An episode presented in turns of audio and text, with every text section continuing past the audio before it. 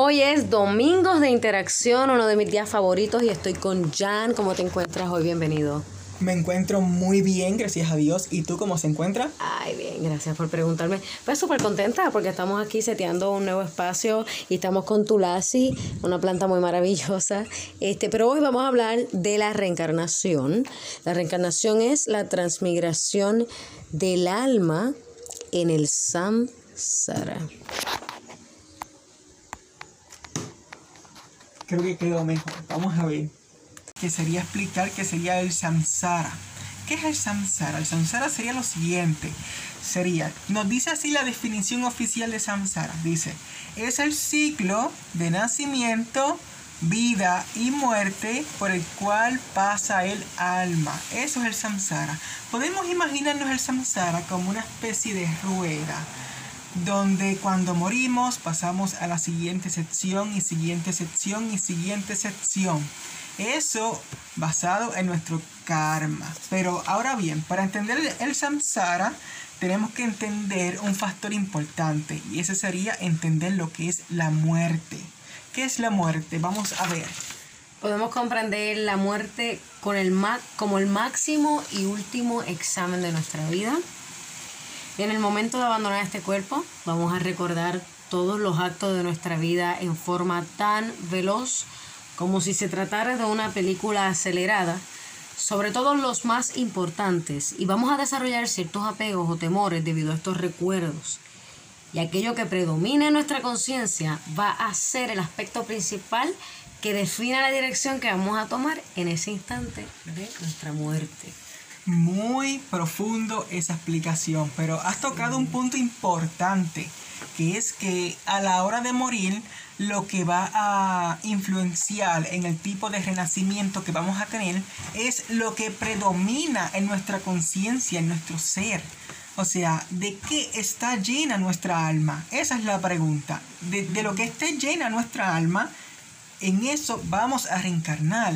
Y es por eso que tenemos que trabajar para tener unas conciencias, unas almas llenas de cosas positivas, llenas de devoción hacia Dios. Ahora bien, si yo vivo una vida al garete y jamás me preocupo por mi crecimiento espiritual, a la hora de morir, mi alma va a estar balanceada, va a tender hacia lo espiritual y lo positivo. La respuesta es no esto requiere una vida de proceso, de crecimiento y dedicación, de buenas obras y acercamiento espiritual. Y gracias a todas esas cosas, a la hora de morir, pues son, las que van a dominar y son las que van a influenciar en nuestro renacimiento. Y también como el domingo pasado hablaba con Jayma sobre las modalidades que es la ignorancia, la pasión y la bondad, a la hora de de morir también nosotros, ¿verdad? Morimos en diferentes conciencias, a veces en conciencia de ignorancia, a veces en conciencia de pasión y a veces en conciencia de bondad. Eh, bajo todas esas conciencias, pues uno renace en diferentes sistemas planetarios o diferentes sistemas de vida, inferiores, intermedios o superiores. Por encima del superior está el nirvana, por encima de ese nirvana que lo conocemos como Brahmayoti, las refulgencias luces espirituales del cielo diverso espiritual. Entonces, en la reencarnación tenemos una, variedad de cosas realmente en la cual hacia, hacia, hacia dónde dirigirnos. Si tu karma te ha llevado a tú tener contacto con esta información, es para aprovecharla.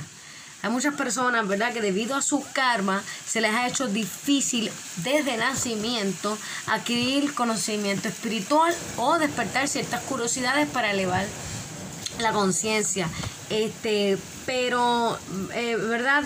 El renacimiento es como el verso que, voy a leer ahora. Es el. Sí, sería. Eh, se encuentra en el Bhagavad sería el capítulo 2, verso 27. A ver, ¿qué nos dice, en el, qué, qué nos dice el Bhagavad capítulo 2, verso 27? Vamos a ver. Dice, lo voy a leer en, español nada más, aquel que ha nacido es seguro que va a morir y después de morir es seguro que uno volverá a nacer. Por consiguiente, en el ineludible desempeño de tu deber no debes lamentarte. Muy bien. Y mira esto, nos dice, el verso nos dice que quien nace es seguro que va a morir y quien muere es seguro que va a nacer. O sea, técnicamente nos muestra la muerte como un proceso natural de la vida.